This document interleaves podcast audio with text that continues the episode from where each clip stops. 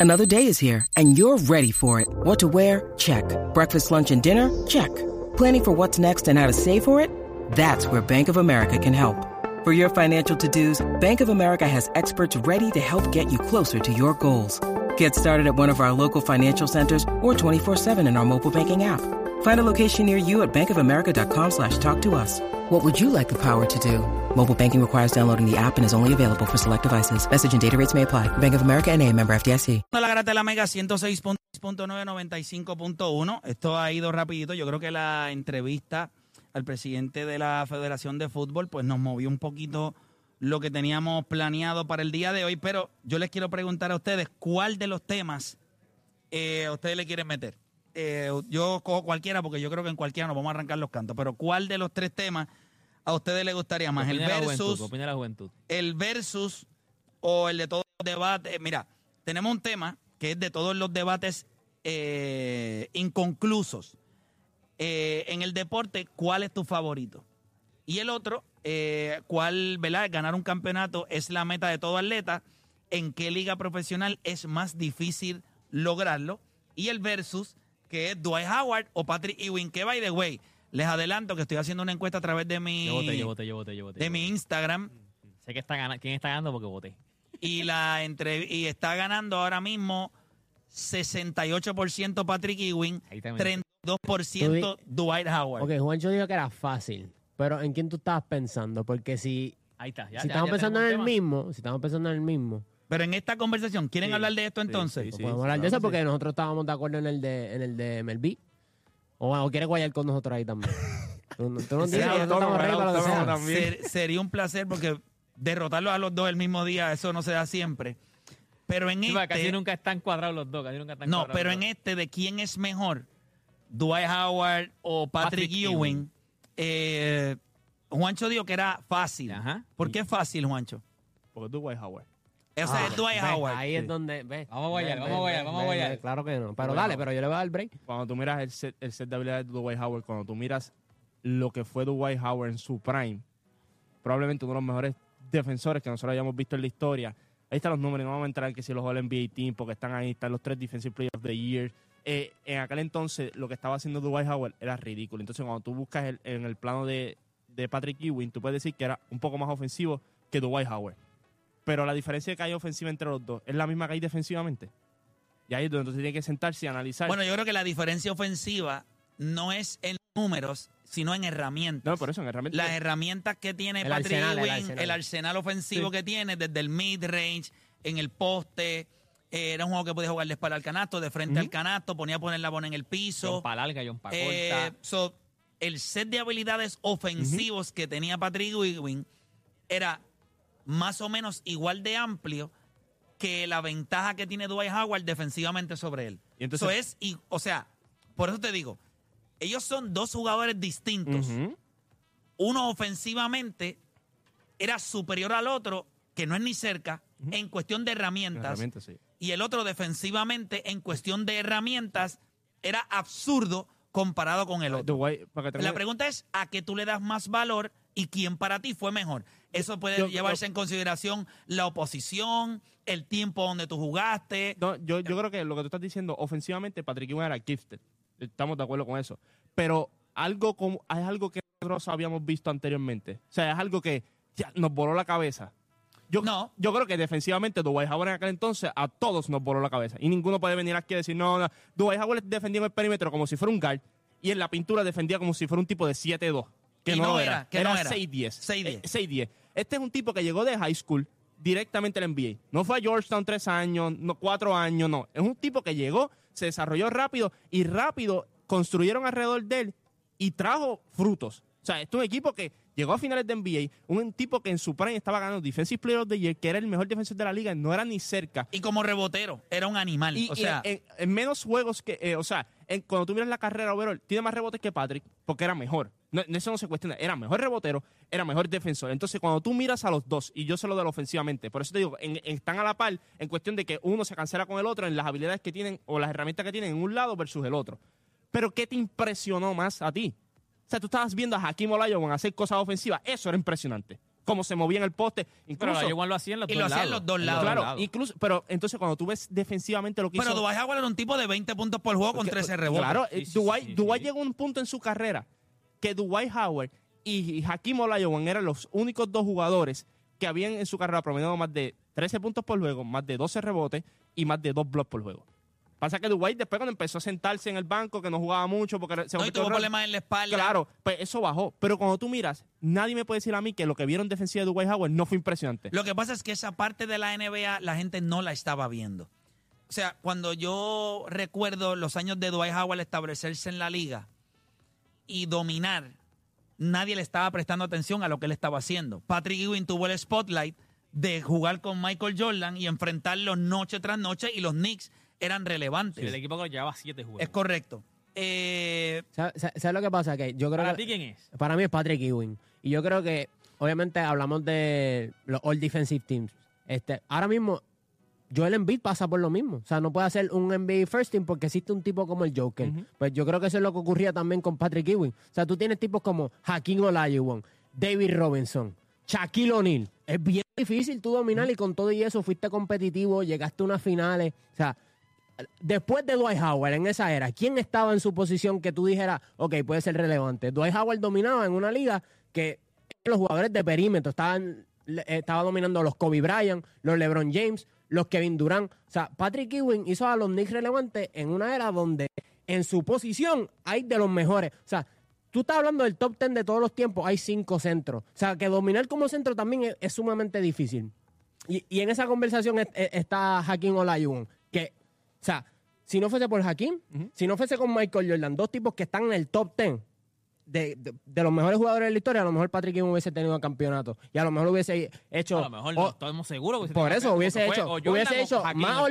o sea, y vuelvo y te digo, yo puedo entender que, eh, que Dwight Howard defensivamente especial, pero Patrick Ewing no era ningún bacalao. Él también tiene su all defensive. no, no, no, no, no, no. Sí, sí, pero. No ni pero- cerca. O sea, eh, O, eh, lo- o sea, Play ha eh, sacado eh, aquí- cuando hablamos, cuando hablamos de cuando hablamos de habilidades que tiene un centro para dominar en la pintura, yo creo que yo diría que Patrick Ewing tiene mucho eh, de lo que él puede hacer.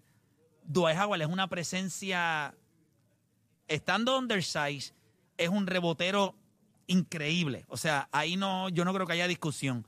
Eh, y defensivamente, no es que tú tengas uno, dos, tres, cuatro defensive team. Este tipo tiene tres Defensive Player of the Year. O sea, es. Yo creo que. le- ¿cuán- ¿Cuántos jugadores tienen tres Defensive Player of the Year en la historia de la NBA? Yo creo que Hakim puede ser el que tenga. Y Dwight Howard. O sea, cuando hablamos. Esto es un all-time great. Por eso me parece que de todos los jugadores que se quisieron clavar al no incluirlo entre los mejores 75 jugadores Es de la una falta de NBA, respeto, en no incluir a Dwight Howard fue una falta de Y respeto. meter a Damian Lillard. No, dime, Alila, que, que- que- Sí, no, él no No, estaba. él y, no Play, estaba, y él tú no estás estaba. hablando de los Defensive Players of the Year. La gente encontraba que Rudy Gobert era impresionante y que por eso se, se merecía el contrato y tú- Él no era ni una uña de lo que era Dwight Howard. Es en aquel correcto, entonces. es Para- correcto. y- Bueno, tiene No, dos. No, no, Tiene pero dos. para mí, o sea, lo que pasa es que yo, yo evalúo el juego de una manera distinta a la mayoría. Pero yo, para mí, yo le doy demasiado peso a la defensa. Y Dwight Howard era, es, es defensivamente elite. Y la gente va a decir, porque yo estoy seguro que van a haber dos o tres idiotas a través de las redes sociales que van a decir, o en el chat, allá, ah, pero ¿contra qué centro jugó Dwight Howard? No, no, es verdad, tienes toda la razón. Pero es que él no era grande porque defendía a centros. Era grande porque defendía múltiples posiciones. Podía defender un guard, como podía defender un small forward, como podía defe- defender un centro. O sea, él, la versatilidad de él, el IQ defensivo, como él era, no solamente era lo que, al que él tenía que defender, era lo que él ayudaba en muchas ocasiones cuando al otro jugador de él se le iba. Otro nivel. O sea, era un defensor, gente, tres defensive Impresionante. Pero, le ¿qué lo- por lo- ejemplo? lo que tú le ustedes das- que le están y dando el- peso a la Y defensa. en su prime son, son 20 puntos Sí, con 13 14. Pero Pero rebotes, vamos, vamos, vamos, eh, vamos- uno, dos steal y dos Vamos, y tres blocks. eso. Tú le, tú le das, tú le das crédito a, otras cosas. Yo también le doy crédito y yo le doy mucho crédito a la longevidad. Dwight Howard fue súper útil, súper útil. 5 o 6 años en la liga. Patrick Ewing fue útil 15 años en la liga. Bueno, Patrick fue hasta qué, hasta qué sentido, útil. ¿Sabes? Cuando yo te digo útil, que fue un All-Star relevante, que el equipo dependía de ese tipo. Hasta que eh, llegó a Houston, en Houston los se acabó, se acabó, Dwight Howard. se Yo, acabó te, yo te diría que por Patrick el, Ewing fue desde el día cuando ya tenía 39 años que pasó allá Es más, yo te voy a decir algo. Seattle Supersonics. Dwight Howard es un Ahora o- sigue oye, mira, no, jugando, pero ya decir, no- no es- no Dwight. Howard es un overachiever. Patrick Ewing es un underachiever. Patrick Ewing nunca fue el jugador que la gente pensó cuando estaba en Georgetown. La gente pensó que Patrick iba a coger la NBA y la iba a desbaratar. Y para mí él fue un La de jugador Patrick fue Pero de los contra quién. Ahora mismo tú le estás eh, dando peso a, a la defensa. Tienes toda la razón. Perdió contra uno de los mejores defensores en la historia. Pero cuando tuvo la oportunidad de realmente probar que el único escalón que él tenía para ganar era Patrick Ewing, o sea, era, Haki- era Michael, Jordan, Michael Jordan, se dio se cocotó dos veces. No llegó a la final y la otra vez perdió contra Hakim Olajuwon. O sea, no te estoy diciendo nada. La culpa fue de John Para mí es un underachiever. Yo creo que la percepción que había de Patrick Ewing cuando él salió de Georgetown era que este tipo iba a dominar. Fue bueno, fue espectacular, fue miembro del Dream Team del, del 92. Yo creo que Dwight Howard también fue parte del Redeem Team Team, sí, sí. del 2008. Gente, esto va a depender de a qué tú le das más peso. Yo creo que tú coges a, a Dwight Pero Howard. ¿y Dwight no lo es. Un underachiever también. O sea, un porque- overachiever. Es un tipo No, que Dwight llegó fue a la primer NBA. pick. No, no, pero un tipo que llegó a la NBA No tenía las expectativas que tenía que Patrick no había Ewing. las expectativas de él. Y el tipo ganó. ¿Para qué? ¿Qué pick fue Dwight? Dwight no fue. primer pick. Primer Fue pick. primer Pero- pick. No, pero no, escucha, escucha. Escucha, no, la- las expectativas que ¿Cuántas había... no- cuántas veces no hablamos del primer pick Pero no es lo mismo. Tienes que Es bien raro. Tienes que saber lo que se hablaba del jugador cuando venía. ¿Sabes que Claro. en ese draft de Patrick Ewing siempre han dicho que hubo hubo truco para que los New York Knicks escogieran a Patrick Ewing? O sea, siempre Sí, el, el doble de la tarjeta. el- Ah, el- el- Claro, pero esta- que el- acuérdate que el yo. el que entra, es que lo dice Play, el el que entraba Patrick era de que ya está en la salvación, por eso es que pasa todo eso del truco y todo, porque todo el mundo decía, esta es la salvación para los New York Knicks. Pero es que lo fue. Sí, pero ¿hasta qué punto?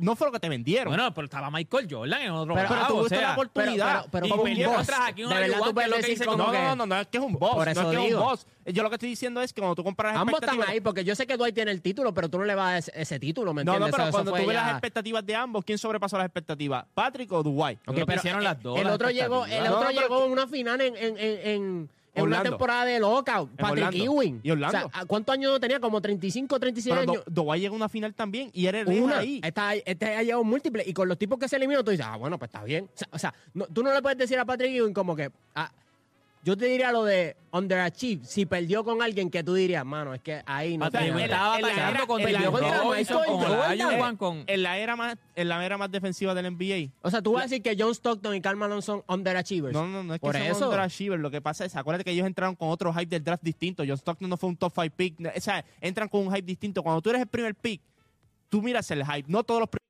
tienen el mismo hype. O sea, tú no puedes... Patrick Ewing no lo dejan entrar ni a Madison Square Garden. Hasta el tipo no sabía ni quién diablo era. Patrick Ewing, eh, Dwight Howard no lo deja entrar en el NBA, está jugando en China. No, no, no. Pero Ya, mira, ya pero su le tiempo da. pasó. No seas tan y el de estúpido. Patrick Ewing también, Vamos con la ¿qué gente. rayos no es nadie? 787 Pero bueno, está bueno, está No bueno. tenía un campeonato. vete. 6342 787 620 6342 Quiero coger las líneas. Para usted, ¿quién fue mejor? Y claro, usted ha escuchado los puntos de nosotros. Eh, ahora queremos saber los de ustedes. ¿Quién para usted fue mejor? Eh, 787-620-6342. 787-620-6342. Tan pronto Edwin tenga, yo sé que el mismo tiene que estar cogiendo la, la, la llamada, así que me deje saber eh, a quién tenemos en línea para entonces poder coger la llamada y escuchar entonces el análisis de ustedes.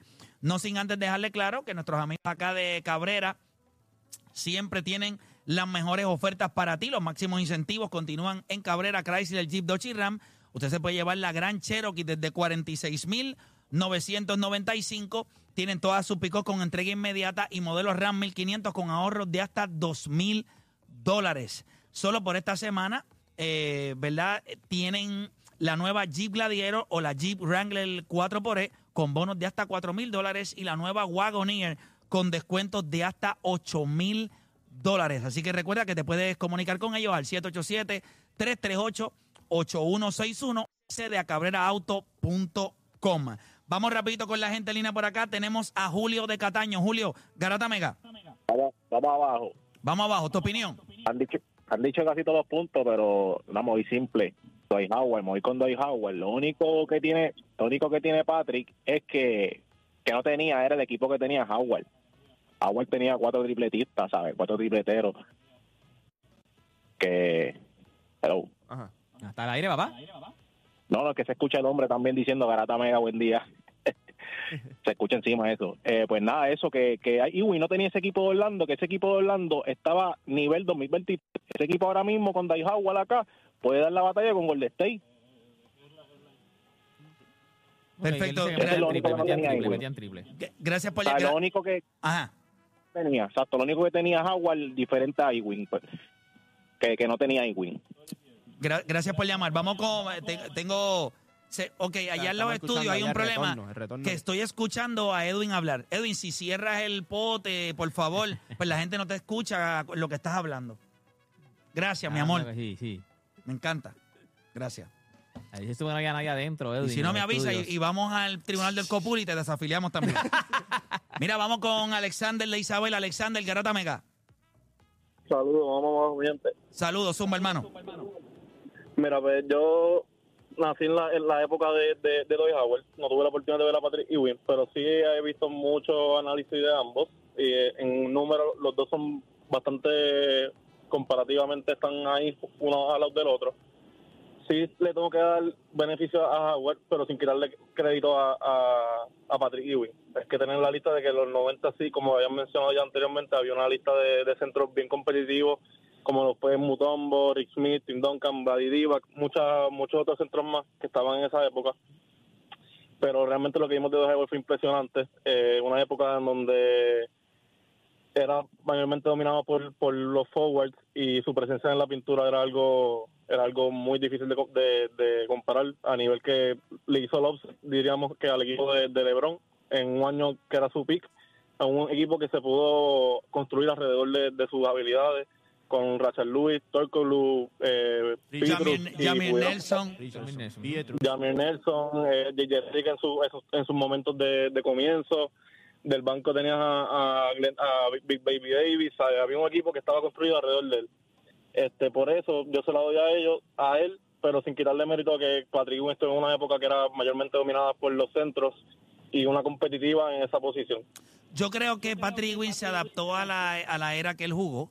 Obviamente es una era en donde pues el centro dominaba y él, él era distinto a lo, a lo que nosotros teníamos acostumbrado. Pero Dwight Howard también se aclimató a lo que era el, el baloncesto en donde Patrick Ewing no era un buen pasador.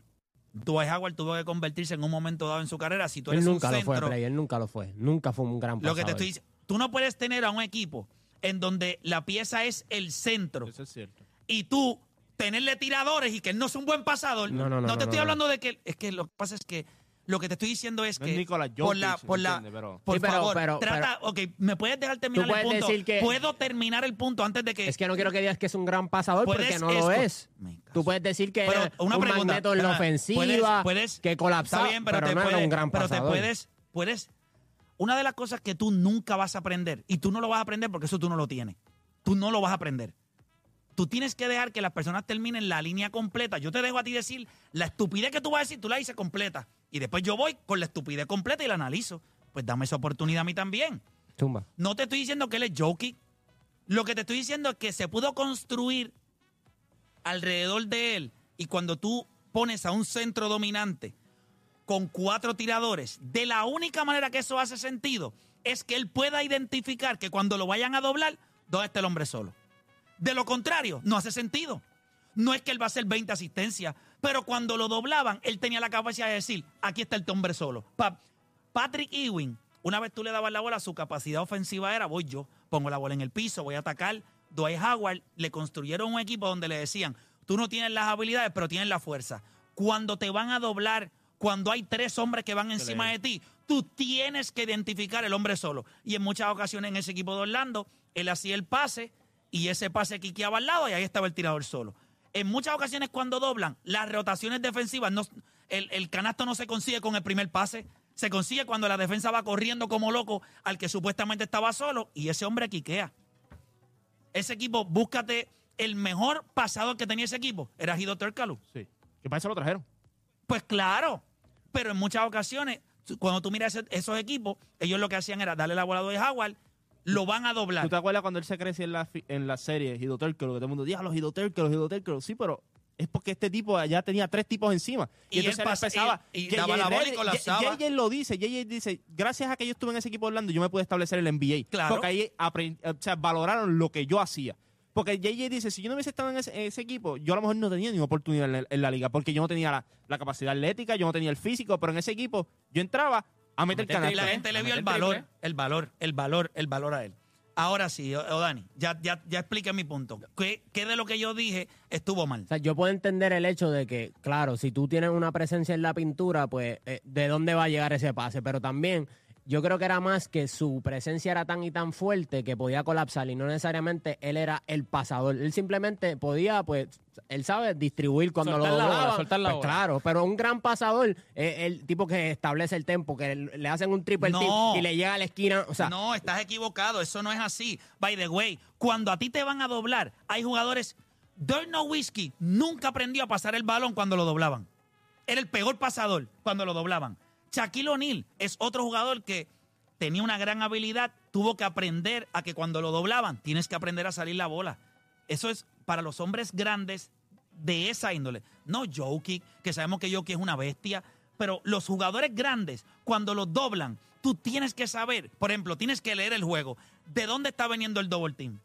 ¿Viene por mi lado derecho? ¿Viene por mi lado izquierdo? ¿Dónde está el tirador? ¿Dónde está el hombre que yo voy a conseguir solo? Si tú no puedes hacer eso, y créeme, hay hombres grandes brutos. Lo puedo entender, no pero yo saben. creo que eso habla más de los tres puntistas que lo rodeaban que, que de su habilidad de pasar. O sea, eh, están, entonces, están esto. hechos para complementarte Sí. a ti. Por ejemplo, porque vemos el era un tipo como Aaron Gordon. O sea, que no es, no es un tipo, no es un cuatro de afuera. Él hace a Aaron Gordon mejor en la misma pintura. Dwight Howard nunca hizo a ninguno de sus compañeros en la pintura mejor. Incluso eran jugadores de perímetros que lo ayudaban a él. Por ende, él lo que le tocaba era eh, distribuir. Ok, me doblaron, identifico dónde está abierto y ya. Porque después del equipo de Magic, él no pudo, él no pudo replicar eso. Sin embargo, Patrick Ewing tuvo, tuvo éxito con distintos equipos de los Knicks. Vimos los primeros Knicks de los 90 y después en el 99, que fue un lockout season bien atípica esa temporada y llegaron a la final siendo un 8 seed y obviamente él estaba llorando porque no pudo jugar en las finales contra San Antonio. O sea, yo puedo lo que no quiero es que le pongamos el label de que era un gran pasador como- y que la gente piense no, que Dwight no, Howard no. tenga 5 o 6 ¿Cómo? asistencias. No, porque nadie está diciendo, Diciendo que es eso. un gran pasador. Estoy diciendo que cuando lo doblaban, hay tipos que ni siquiera pueden identificar eso en toda su carrera. Si cuando, cuando mientras vayas estudiando más el juego, te vas a dar cuenta la cantidad de bestias que hay que lo doblan y no saben identificar dónde viene el double team, a dónde tienen que llevar la bola. Yo creo que la gran, la magia, piensa nada más, Orlando no hubiese funcionado si a él le daban la bola y él no podía leer el juego. No había manera.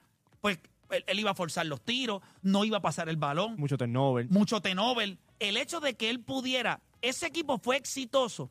Y yo creo que debería, hay una entrevista que hablan de Stan, eh, que la hizo Stan sí, Van Gundy, que sí. habla de él. Y yo creo que no me tienes que creer a mí, pero cuando lo escuches a él, él decía que el, el IQ de baloncesto de Howard- de fue evolucionando y ellos pudieron construir alrededor de él. Él temprano en su carrera se dio cuenta de lo que él no tenía. Ok, yo no tengo esto. ¿Qué yo tengo que hacer? Pues yo necesito impactar el juego. Y defensivamente él hizo un switch y él le dijo, ok, yo tengo una capacidad atlética, yo puedo correr, voy a terminar encima, voy a terminar en el aro. Y si la NBA va a colapsar cuando a mí me den la bola, yo tengo que identificar a dónde tengo que hacer el pase para que podamos conseguir canasto. Eso fue exitoso, por eso llegó a finales de la NBA, por eso ese equipo de Orlando fue relevante a punto. Ellos, ellos Eliminaron a. Cleveland. en el Ah, 2009 eliminaron a ellos y no eliminaron solo- y no a los Cleveland antes Cavaliers. antes de Gracias a eso no se dio el lo- COVID las su lesiones LeBron. fue, la lesión del- de la espalda, los espasmos fue lo que lo limitaron a él porque tú eres fanático de los Lakers. Ese año que él estuvo allí, ustedes entraron a playoffs porque él tuvo unos runs. By the way, si no hubiese sido por él, el año que él estuvo con Kobe Bryant, la gente está muy equivocada. Dicen que Dwight Howard soqueó. Si usted busca los últimos 15 o 20 juegos de Dwight Howard con ese equipo de los Lakers, Howard estaba promediando cerca de 18 y 10 18 y 15. Es más, si los Lakers iban a hacer los playoffs ese año, era por Dwight Howard. Bueno, los terminaron haciendo con todo y que Kobe Bryant se lesionó y no estaban seguros. Ellos tuvieron que ganar unos juegos a lo último. Dwight Howard jugó espectacular para los Lakers. Lo que pasa es que la gente siempre lo tildó de un jugador demasiado relajado, se reía, era Que bufón. cogía con ambas Pero, o sea, pero tú, tú te imaginas un Patrick Ewing con un talento como James Harden o Kobe Bryant a su lado. ¿Qué hubiesen hecho? Porque antes de que la lesión de Kobe Bryant, ellos no se vieron muy bien tampoco. O sea, Sí, pero no fue culpa de Dwight Howard. Fue Pero culpa de Mike D'Antoni y no la que- confección del equipo. Ese equipo no lo has estudiado. pues, pues, pero, que ese ese equipo- pero para que ese veas, equipo entonces, empezó con Mike pues Brown James Harden, primero. pues entonces ¿qué hacemos con James Harden? Entonces ahí también el Sí, problema pero fue tú Mike- miras, esa no es la madurez, pero esa no es la madurez de James Chico, Harden todavía. Dwight Howard con James Harden en, en, en- En Houston. ¿Y chico, pero en qué serio. pasa? Solamente había pasado un año. Había pasado un año. El valor Lakers, después pasa Houston. Sí, no como ya- que había... Pero ya era un jugador que sus mejores años en la NBA y su año prime ya habían pasado. Él seguía siendo un jugador relevante, pero no al nivel de, de que tú le vas a Al poner... nivel de a- Patrick Ewing, ¿me entiendes? Pero Que- tú le, que- tú le das a Patrick Ewing No, un. Clyde Drexler, alguien, al- o sea, o- otra superestrella a su lado. ¿Tú no que- crees que él se pueda complementar bien con, con otra No sé estrella? por qué Carolina? ninguno de los dos lo hicieron. Ninguno de los dos lo hicieron. Él tenía un Claro, pero trabuco. va- vamos- No, no, vamos a no. jugar, ¿me Él entiendes? O tenía- sea, tú él di- tenía un trabuco en los Knicks. Él tenía un trabuco ¿Qué en es los un Knicks. trabuco para ti? Bueno, un equipo de los 90. tenía Era un para equipo ganar. bueno, era un No, no, equipo no. sólido. Eso era un equipo profundo, trabuco. Ese equipo tenía todas las piezas. Tenían un gran point guard, tenían un shooting guard, obviamente en John Starks, que no, ¿verdad? No, no es, no es, No no es una Michael superestrella, Jordan, no es pero- una superestrella. Tenían fortaleza en la pintura, Anthony tenían Mason, un gran Charles Oakley. coach. Ese equipo estaba, ese equipo eran rockstars. Los Knicks de Nueva York se establecieron. No por el baloncesto de hoy día de superestrellas, era porque el conjunto era elite. Un buen equipo.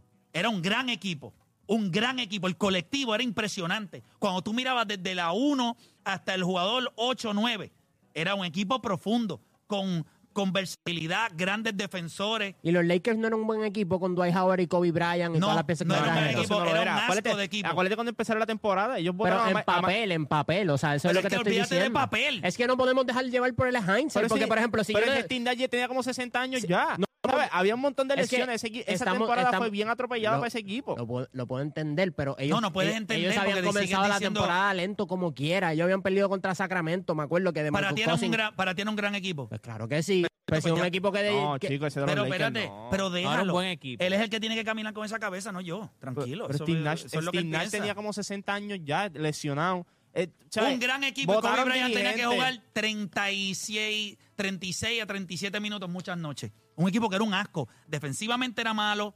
eh, tuvieron un montón de lesiones. Steve Nash no daba pie con bola. Pero en el papel, según él, porque Ah, bueno, los nombres Nash, ah, en el papel eran Pues entonces, ¿qué hacemos con Houston?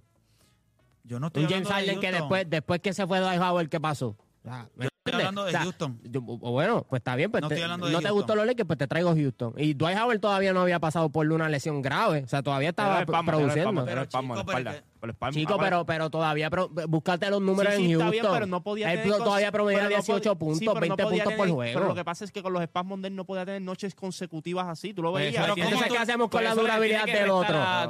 Es- Chico, pero o que- sea, tanto que se lo No acicalamos a hay, no LeBron James. no hay ningún problema, pero el tipo tiene tres Defensive Player of the Year. Que y, este- y- y muy- para mí, no había nadie que cuando lo- nadie lo podía parar tú a eres así de elite, por mejor que tú seas Dime ofensivamente... otro centro en esa era que compitiera con Dwight Howard. Pero es que estaba compitiendo con tipos que eran gar en la liga. Ok, te dijimos hace poco que la liga se Él no te convirtió, escuchó, él no te escuchó. se convirtió en la liga más defensiva en ese periodo. Y él es la máxima expresión de ese movimiento, defendiendo a tipos como LeBron James, Gar, Kevin Garnett, todo ese tipo de jugadores él estaba defendiendo en, en aquel entonces.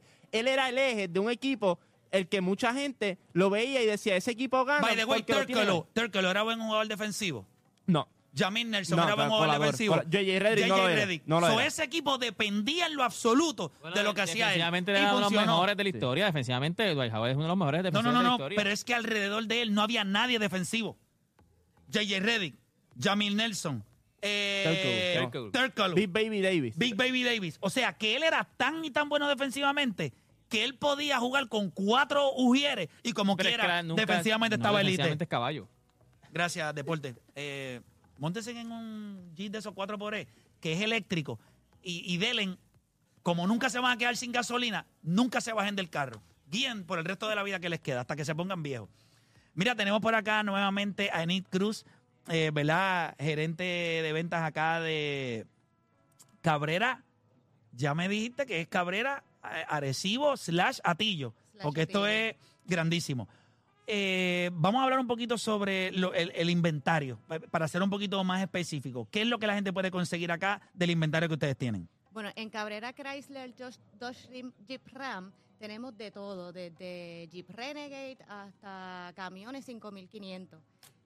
Perfecto. Eh, pero cuando, por ejemplo, eh, ahí acá me estabas hablando de la Jeep Gladiator que tiene ahorros de, ahorros desde a 4.500 en modelos seleccionados. Nosotros tenemos el Jeep Gladiator del- de- desde el modelo Sport hasta el modelo Rubicon con hasta 4.500 dólares. Y yo quiero aquí incluir en la garata que el que nos escuche hoy, aquí, O sea, esto es una oferta para los que llamen hoy. hoy, ahora, y digan que nos escucharon aquí a nosotros hablando, la oferta del gerente le vamos a incluir los mantenimientos el primer año.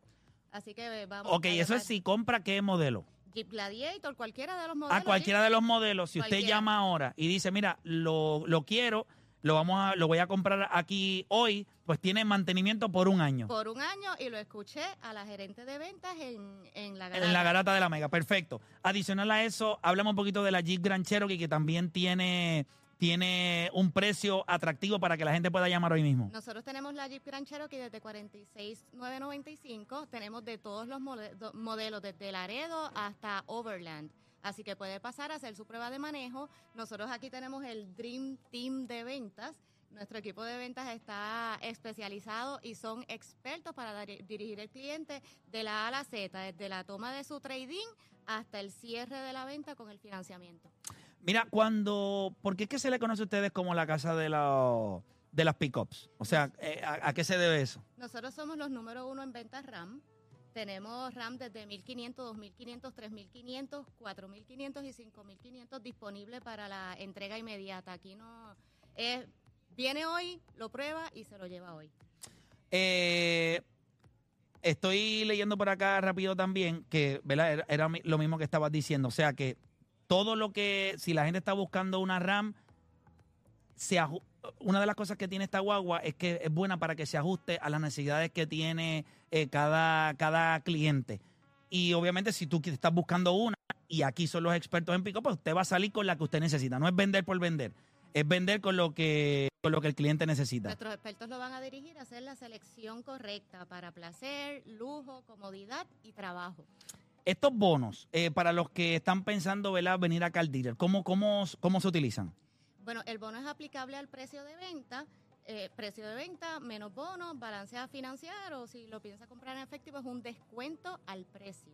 O sea que va directo al, Va directo al precio. al precio. Oye, ¿y a qué número la gente se tiene que comunicar? Obviamente importante, todo lo que has escuchado, si estás buscando alguna de estas unidades acá en Cabrera eh, y dices que lo escuchaste acá hoy en la Garata de la Mega, entonces tienen mantenimiento, Mantenimientos incluidos. eh, por un año. Por un año. por un año.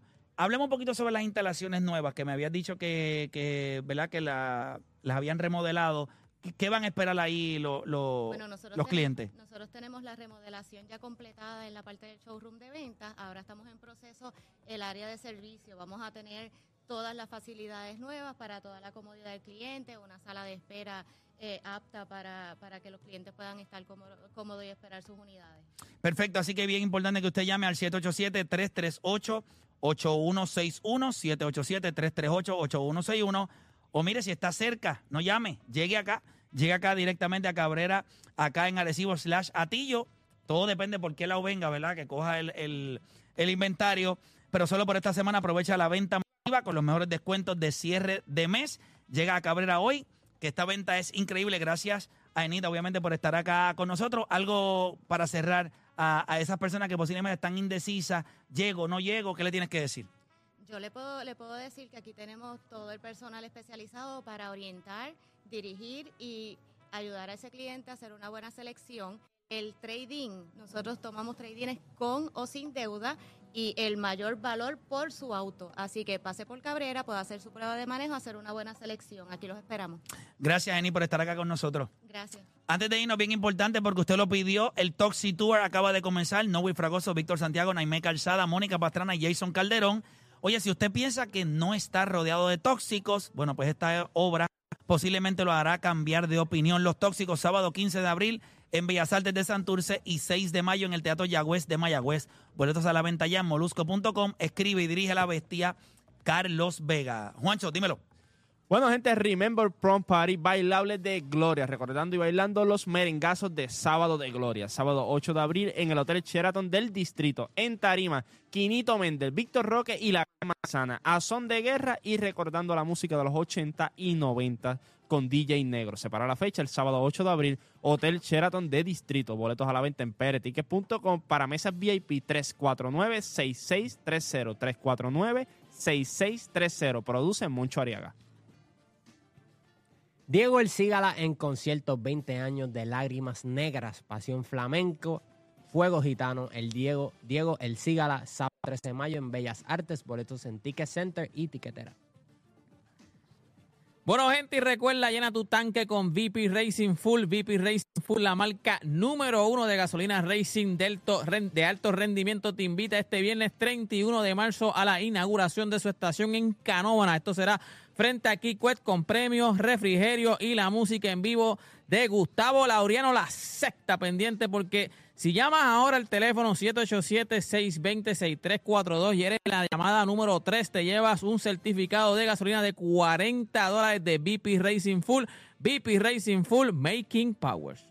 Bueno, mi gente, eh, como sabe, le doy las gracias a toda la gente acá en Cabrera, Chrysler, Jeep, Dodge y Ram, acá en Arecibo slash Atillo, eh, por recibirnos acá. Eh, ya usted sabe, puede llegar, como les dije, el número de teléfono para todos aquellos que quieran llamar es el 787 338 8161. No pierda la oportunidad de, ¿verdad? de esta venta masiva. Eh, como le, bien le dijo Enid, ¿verdad? Aceptan su trading eh, con o sin deuda. Así que llegue acá. Créame, eh, va a salir montado, así que lléguele acá. Teléfono 787-338-8161 y no hay tiempo para más. Mañana regresamos con otra edición más de La Garata.